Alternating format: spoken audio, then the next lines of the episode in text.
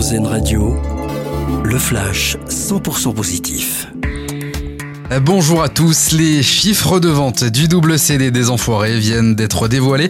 Le groupe des Restos du Cœur réalise le meilleur démarrage de l'année. Pour la première semaine de commercialisation, le double CD s'est arraché à près de 87 000 exemplaires. On vous le rappelle, le spectacle avait été suivi par 8 millions de téléspectateurs, c'était vendredi dernier sur TF1. Chaque vente permet à l'association de distribuer 17 repas à des personnes dans le besoin. Ah, c'est une bonne nouvelle pour les fans d'Étienne Dao. Le chanteur a fait plusieurs annonces sur son prochain album, attendu pour mai prochain. Il s'intitulera Tirer la nuit sur les étoiles. Et au menu du nouveau disque, un duo avec Vanessa Paradis. Tirer la nuit sur les étoiles succède donc à Blitz, le dernier album d'Étienne Dao, sorti c'était en 2017.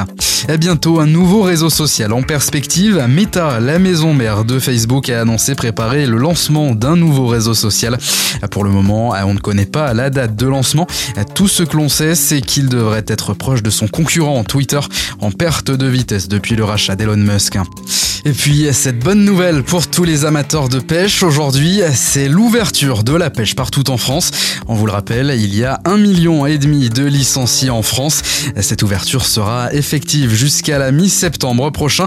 On vous le rappelle, pour cela, il vous faudra une carte de pêche. Plusieurs sont disponibles à la journée, à la semaine ou encore à l'année.